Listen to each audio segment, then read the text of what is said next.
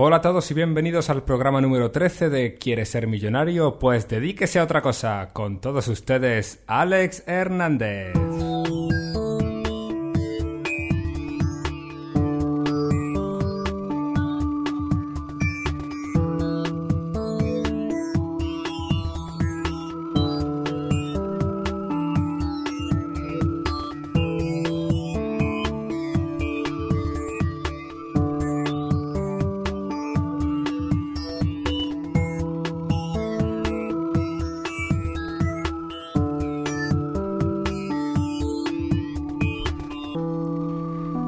Tontería de presentación no tiene que ni por qué, pero me sirve para empezar con energía esta sesión que a los supersticiosos les puede dar un poco de yuyu. No os preocupéis, vamos a intentar ir al grano, hacerla corta y no dejar tiempo a que nada se estropee.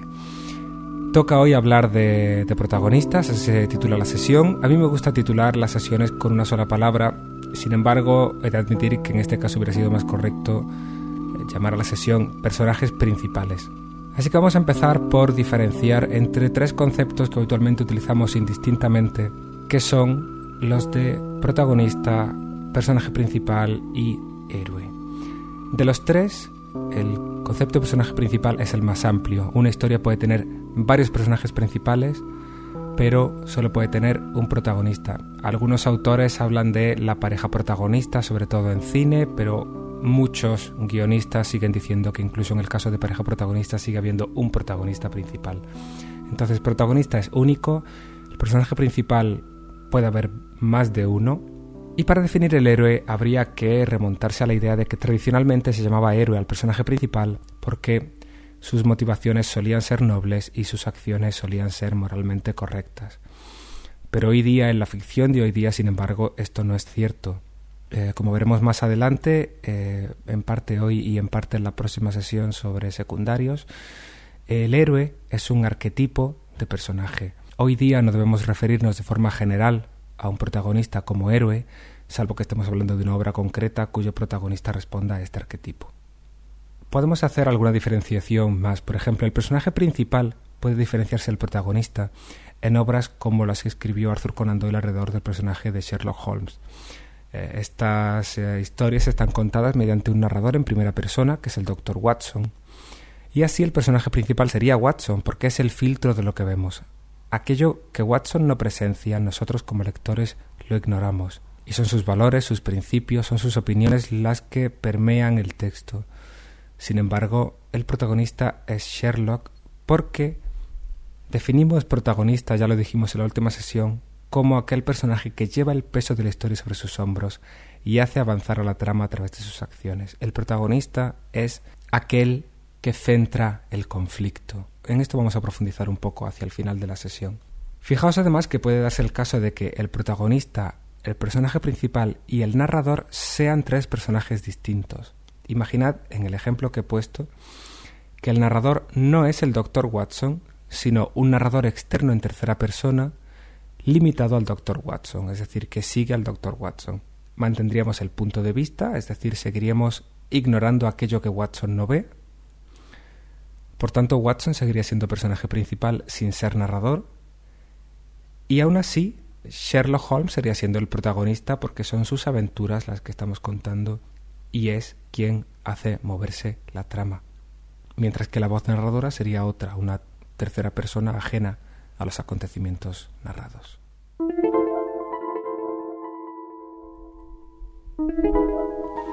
Normalmente se tiende a utilizar un máximo de 3 a 7 personajes principales, pero en general hay que destacar a dos, protagonista y antagonista.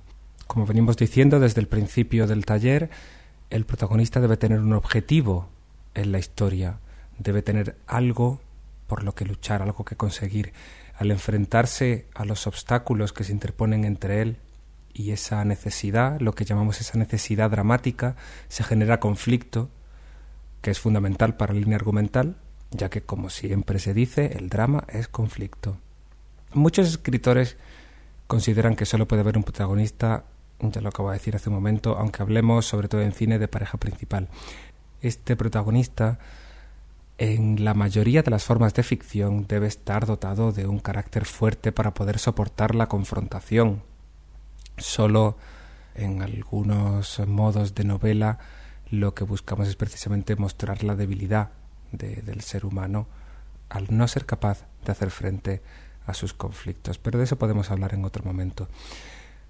Puesto que el público se va a identificar con el protagonista, tiene que ser interesante, hay que intentar evitar acomodarse a clichés y así mostrará coherencia y consistencia. Tradicionalmente el protagonista encarnaba la figura del típico héroe clásico en busca de metas nobles. Con frecuencia el protagonista de hoy está más cercano al antihéroe, un personaje dominado por sus defectos, como el que interpretaba Liam Neeson en la lista de Slinder, o como Clint Eastwood en, Sin Perdón. Aunque sean menos heroicos, se encuentran más próximos a nosotros. Seguro que podéis pensar en muchísimos ejemplos. Voy a detenerme ahora, antes de hablar de los antagonistas, voy a detenerme un segundo a mencionar qué pasa cuando el protagonista no es capaz de enfrentarse a su necesidad dramática. Eh, me vienen a la cabeza algunos ejemplos de historias en los que los personajes se ven abrumados por sus circunstancias y no, no avanzan. Los dos ejemplos para mí más claros de esto son eh, Lost in Translation y Brokeback Mountain. Dos películas que hablan de amor frustrado, de, de amor no materializado, de deseos no conseguidos y yo diría que casi deseos por los que ni siquiera se lucha. Parece que los protagonistas de esas dos historias tienen tanto miedo de las consecuencias que no se atreven a dar un paso en la dirección en la que desean caminar. Personalmente, eh, a pesar de que estén consideradas como dos de las películas más románticas y más dramáticas de los últimos años, personalmente considero que son dos de las películas más aburridas que he visto en muchísimo tiempo. Que me perdonen sus fans, pero eh, no puedo evitarlo. Son dos películas en las que para mí no pasa absolutamente nada. Si os gusta ese tipo de ficción, estáis escuchando el taller equivocado, porque eh, yo siempre voy a impulsaros, siempre voy a animaros a que busquéis la acción, a que busquéis esa lucha del personaje por superar su conflicto. Yo sabía que en algún momento del taller acabaría hablando de Brokeback Mountain y de, y de Lost in Translation porque son dos ejemplos muy claros de algo muy particular. Y sé que esto traerá cola porque son dos películas que tienen muchos fans y algunos de vosotros me vais a echar los perros. Vamos a ver lo que pasa. Dicho esto, paso ahora a hablar de los antagonistas. El antagonista también puede ser uno o puede ser varios a lo largo de la historia, pero es conveniente que no sean demasiados para no crear confusión. El antagonista debe ser un personaje poderoso, puesto que es quien se enfrenta a nuestro protagonista en el conflicto. Un personaje débil eh, no podría luchar para impedir que el protagonista logre alcanzar su objetivo. Si, si el antagonista es débil y es fácilmente eliminable o soslayable, eh, no supone un reto, no supone una dificultad, no, no genera conflicto ni drama. Sin embargo, es interesante considerar que el antagonista no tiene por qué ser del todo malo. Todos los personajes tienen sus matices y creo que ya mencioné también que el antagonista puede ser simplemente una madre sobreprotectora que no le desea nada malo al, a su hijo, al personaje protagonista, sino que simplemente tiene unos deseos y tiene unas intenciones que se enfrentan opuestamente a las de su hijo o su hija.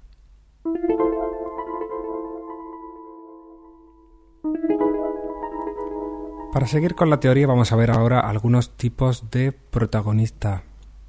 Empezamos por el héroe, que ya hemos mencionado antes.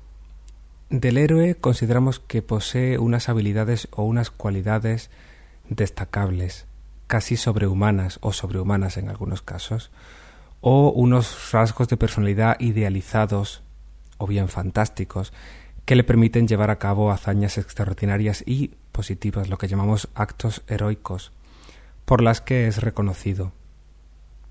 Hoy día, a menudo el héroe es simplemente una persona común que se encuentra envuelta en circunstancias excepcionales que sacan lo excepcional que hay dentro de todos nosotros. El siguiente tipo sería el falso protagonista. Y esto no se define tanto como qué tipo de persona es, sino como qué función cumple dentro de, la trama. Al falso protagonista se le presenta como protagonista, pero luego muere o desaparece de la historia para ser reemplazado por otro. En ocasiones puede ocurrir que el falso protagonista pase a ser el antagonista o simplemente pase a ser un secundario o que no vuelva a aparecer. La cuestión es que de esa forma se genera una expectativa que luego se rompe, lo cual tiene sus cosas buenas y malas. Esto puede frustrar al lector o al espectador porque puede coger cariño a un personaje que de repente desaparece, pero por otro lado si consigues que le coja cariño a un personaje y luego lo haces desaparecer, el impacto puede ser tan fuerte que genera un interés eh, muy especial en la historia. Si el personaje, si este falso protagonista desaparece, normalmente va a ser en el primer punto de giro, en el momento en que la historia arranque y el auténtico protagonista coja el timón para superar ese conflicto, que en muchos casos podrá ser la venganza de la muerte del falso protagonista o, eh, si ha desaparecido, pues su búsqueda me viene a la mente un, ejemplo, un caso absolutamente hipotético, que fue la idea que tenían los productores de Lost, de Perdidos, de que al final del episodio piloto eh, Jack Shepard moriría. Finalmente decidieron no hacerlo, por las razones que acabo de explicar, porque temían que el público se frustraría si el personaje en el que habían centrado toda su atención desaparecía sin más ni más. Pero ahí tenemos un caso en el que puede ser curioso para reflexionar qué impresión nos hubiera causado como espectadores si lo hubieran hecho. Seguimos, otro tipo de protagonista sería el héroe trágico, que es el protagonista de una tragedia. Se diferencia del antihéroe en que no es simplemente una persona sin unos valores particulares, sin unas cualidades espectaculares. Más bien se caracteriza porque lo mal que le van las cosas es fruto de sus propios errores. El héroe trágico comete un error que conduce a su destrucción y aprende que ha provocado su propio destino cruel. El héroe trágico a menudo procede de una posición elevada, como puedan ser la nobleza, etc., y contempla cómo sus acciones le conducen a la caída social o humana. Por otro lado, como acabo de mencionar, tenemos al antihéroe. En la literatura clásica el héroe representaba las cualidades con las que el hombre se identificaba y a las que aspiraba. voy a repetir esta frase puntualizando. En la literatura clásica el héroe con H mayúscula representaba las cualidades con las que el hombre con H mayúscula se identificaba y a las que aspiraba. En la literatura contemporánea, la identificación se hace de una forma más inmediata, no es tanto a lo que aspiro o con lo que sueño, sino que el antihéroe refleja las inseguridades del ser humano. En lugar de ser un personaje resuelto y de moral intachable, el antihéroe es un protagonista ineficaz, desgraciado, marcado por una falta de autoestima y de determinación. También en ocasiones el término antihéroe ha venido a derivar en otro significado, que es un protagonista cuyos motivos son malvados o cuestionables y cuya ética contradice la del héroe tradicional, pudiendo realizar actos que son juzgados heroicos por su, digamos, espectacularidad, por su fuerza, por, por la valentía que requieren o por las cualidades necesarias para llevarlos a cabo, pero siempre habría en este antihéroe unas intenciones que no son tan heroicas o unos métodos que no son tan heroicos.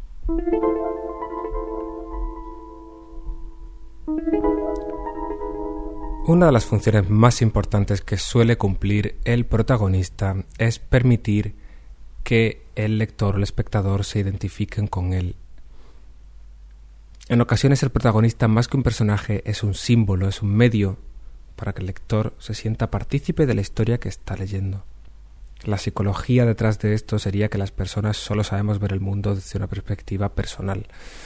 Así que si nos identificamos con el protagonista, experimentaremos la historia de la forma más fácil y más natural, que es como si la estuviéramos viviendo nosotros mismos. Estos protagonistas que pretenden que nos identifiquemos con ellos tienden a convertirse en personajes tipo, fáciles de reconocer. En el caso del protagonista héroe, eh, tienen unas características positivas que poseemos o que creemos poseer o que querríamos poseer.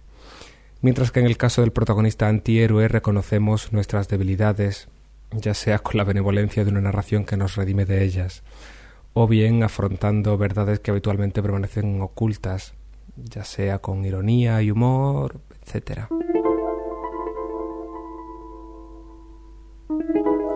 Para terminar hoy vamos a profundizar en algo muy importante de lo que ya hemos hablado muchas veces como es el conflicto, pero que nunca podremos recalcar lo suficiente. Si como hemos dicho hace un momento el protagonista centra el conflicto, eso significa que al crear nuestra historia, definir protagonista y conflicto, es decir, el nudo de nuestra trama, van a ser dos elementos que estén muy íntimamente relacionados. Podemos llegar a una trama a través de la idea de un personaje o llegar a un personaje a través de la idea de una trama. Pero lo que sí es eh, bastante indudable es que tendremos que llegar a una, una simbiosis en la que ambos se complementen trama y personaje, conflicto y personalidad. Pero vamos a profundizar, como decía, en esto. Si recordáis la estructura en tres actos, presentación, nudo y desenlace, Decíamos entonces que el protagonista se enfrenta a un conflicto que debe resolver. De hecho, mucha mala ficción se caracteriza por la ausencia de conflicto. ¿Por qué eh, los malos escritores o los escritores amateur tienden a no escribir conflicto? Pues porque la mayoría de nosotros tendemos a evitar los enfrentamientos en la vida real y al escribir ficción nos dejamos llevar por esa misma inercia, digamos, pacifista o simplemente de no querer complicarnos la vida y evitamos en nuestros personajes las discusiones y los enfrentamientos. El resultado de esto es una ficción plana, aburrida, mala en definitiva porque no está pasando nada. Sin conflicto, repito otra vez, no hay drama. Leí hace poco en la web de Orson Scott Card algunos de sus consejos para escritores y en uno de ellos decía que no todas las historias se basan en un conflicto, pero eso es porque él define conflicto como algo que ocurre entre dos personajes que tienen objetivos opuestos, entre un protagonista y un antagonista. Pero si ampliamos el concepto para que abarque también las luchas contra los elementos de la naturaleza o del destino, las dudas o inseguridades, lo que llamamos conflictos internos, etc., entonces volvemos a la idea de que no podemos tener una historia sin conflicto, sea este del tipo que sea. Pero a donde quería ir hoy es a que en realidad en las mejores historias los protagonistas se enfrentan no a uno, sino a dos conflictos, uno interno y otro externo. Voy a poneros como ejemplo la estructura de una película que seguramente la mayoría de vosotros hayáis visto, la historia del, del ogro verde de Shrek. La estructura es la siguiente. En la presentación, la ciénaga es invadida por los personajes de cuento. El conflicto del personaje es del tipo arreglar las cosas y volverlas a dejar como estaban. Quiere recuperar su ciénaga.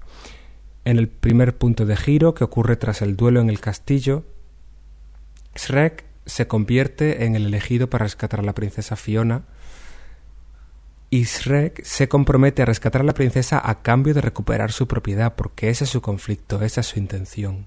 Entonces, ese es el primer punto de giro. Para poder recuperar su propiedad, debe antes rescatar a la princesa Fiona. Y en el segundo punto de giro descubre algo sobre la princesa Fiona que provocó el desenlace inesperado. La historia no ha terminado con este descubrimiento, sino que cobra un nuevo giro y hace que el desenlace avance en una nueva dirección. Eh, así es como definíamos, si recordáis, los puntos de giro y la estructura. Finalmente, como es de esperar en una película de estas características, Shrek consigue su objetivo y recupera la ciénaga. Sin embargo, ese es solo el conflicto externo, por así llamarlo, pero existe otro, el conflicto interno, ya desde los primeros fotogramas, durante la, la música y los créditos, vemos que Shrek tiene otros problemas. Es un solitario y no sabe comunicarse con la gente. Sin embargo, a lo largo de su aventura, Shrek cambia, teniendo que aguantar a Asno y teniendo que lidiar con Fiona, con la princesa, Shrek va cambiando su forma de ver el mundo. Ahí hay un conflicto interior al que el protagonista no tenía intención de enfrentarse de forma directa, pero que indirectamente podremos incluso considerar un obstáculo más en su camino hacia la recuperación de la ciénaga y un conflicto quizá incluso más importante que la propia recuperación de la ciénaga. El resultado es que al final de la historia su personalidad ha variado. Shrek ha resuelto ambos conflictos. Os dais cuenta de qué forma enriquece esto la historia, ¿verdad? Enriquece al personaje y enriquece los acontecimientos. Habitualmente el personaje lucha para conseguir superar ese conflicto externo, pero eso pone a prueba sus conflictos internos, sus propias debilidades, sus propias inseguridades y al superarlas resuelve ese conflicto interno, el conflicto personal. Otros ejemplos, podemos decir que, de manera similar, Harry Potter quiere vencer a Voldemort, pero no quiere ser él quien tenga que hacerlo, no quiere ser él quien tenga esa responsabilidad y a menudo duda de su propia identidad o de su propia capacidad. Humbert Humbert quiere estar físicamente con Lolita y lucha por mantenerla físicamente a su lado, ese es el conflicto externo pero también se enfrenta al conflicto interno de lidiar con sus propios sentimientos, con el hecho de estar enamorado de una menor y con las consecuencias de sus actos. Incluso Spider-Man debe vencer al villano de turno, ese es el conflicto más evidente, el de detener a un villano. Pero, como nos repiten siempre, un gran poder conlleva una gran responsabilidad. Spider-Man no se siente a gusto en su propia piel. Estos son los conflictos externos e internos de un montón de personajes eh, emblemáticos.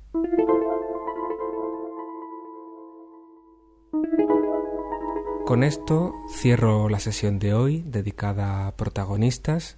Espero que os haya resultado interesante. Vamos a seguir profundizando en el tema, hablaremos de los secundarios, algunos de los arquetipos de secundarios son muy interesantes y por último entraremos en la sesión número 15 en la caracterización de personajes, que es seguramente lo que todos estáis esperando. Mientras tanto, os comento que hemos abierto una sección nueva en el foro dedicada a trabajar ejercicios. Es decir, yo planteo un encargo y propongo un plazo y luego esos textos se publican, se comentan, se analizan, se discuten, etcétera. Espero que esto nos dé mucha vidilla y sobre todo nos dé esa sensación más de taller que el podcast en sí no tiene. El podcast al fin y al cabo es bastante unidireccional. Con el foro y con el blog y sobre todo ahora con estos ejercicios espero que haya más interacción dentro de mis posibilidades y mis limitaciones de tiempo. Intentaré dedicarme en lo posible a atender a todos esos textos, ejercicios, relatos, planteamientos, dudas y preguntas. Hablando de dudas y preguntas, hay quien protestaba por el hecho de que ya no respondo a las preguntas que me enviáis aquí en los podcasts. Hace un par de sesiones cuando abrí el, el foro hice ese cambio, dije que en principio centraría los podcasts más en solo la parte teórica, las explicaciones pero el hecho es que también habéis dejado de mandarme correos, cosa absolutamente innecesaria. Recordad que seguís teniendo el formulario de contacto en alexhernandez.es, que podéis escribirme con vuestras dudas, preguntas, sugerencias y que yo buscaré una forma de responderlas, que puede ser a través del podcast, puede ser a través del foro, puede ser en el blog o puede ser por correo de forma individual. Dentro de mis posibilidades siempre intento responder. Lo que no prometo, y lo digo ya, es leer todos los textos que me enviáis, que cada vez son más.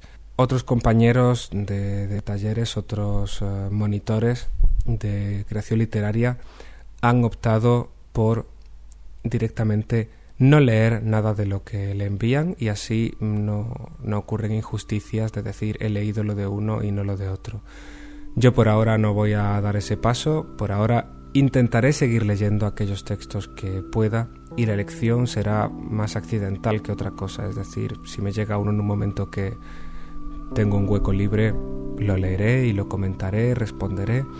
Y si otros veis que pasa el tiempo y no, no recibís respuesta, lo siento, hago lo que puedo. No me entretengo más, Como decía, espero que la sesión os haya interesado. Nos vemos dentro de unas semanas en la sesión número 14. Soy Alex Hernández. Muchas gracias por estar ahí. Un abrazo.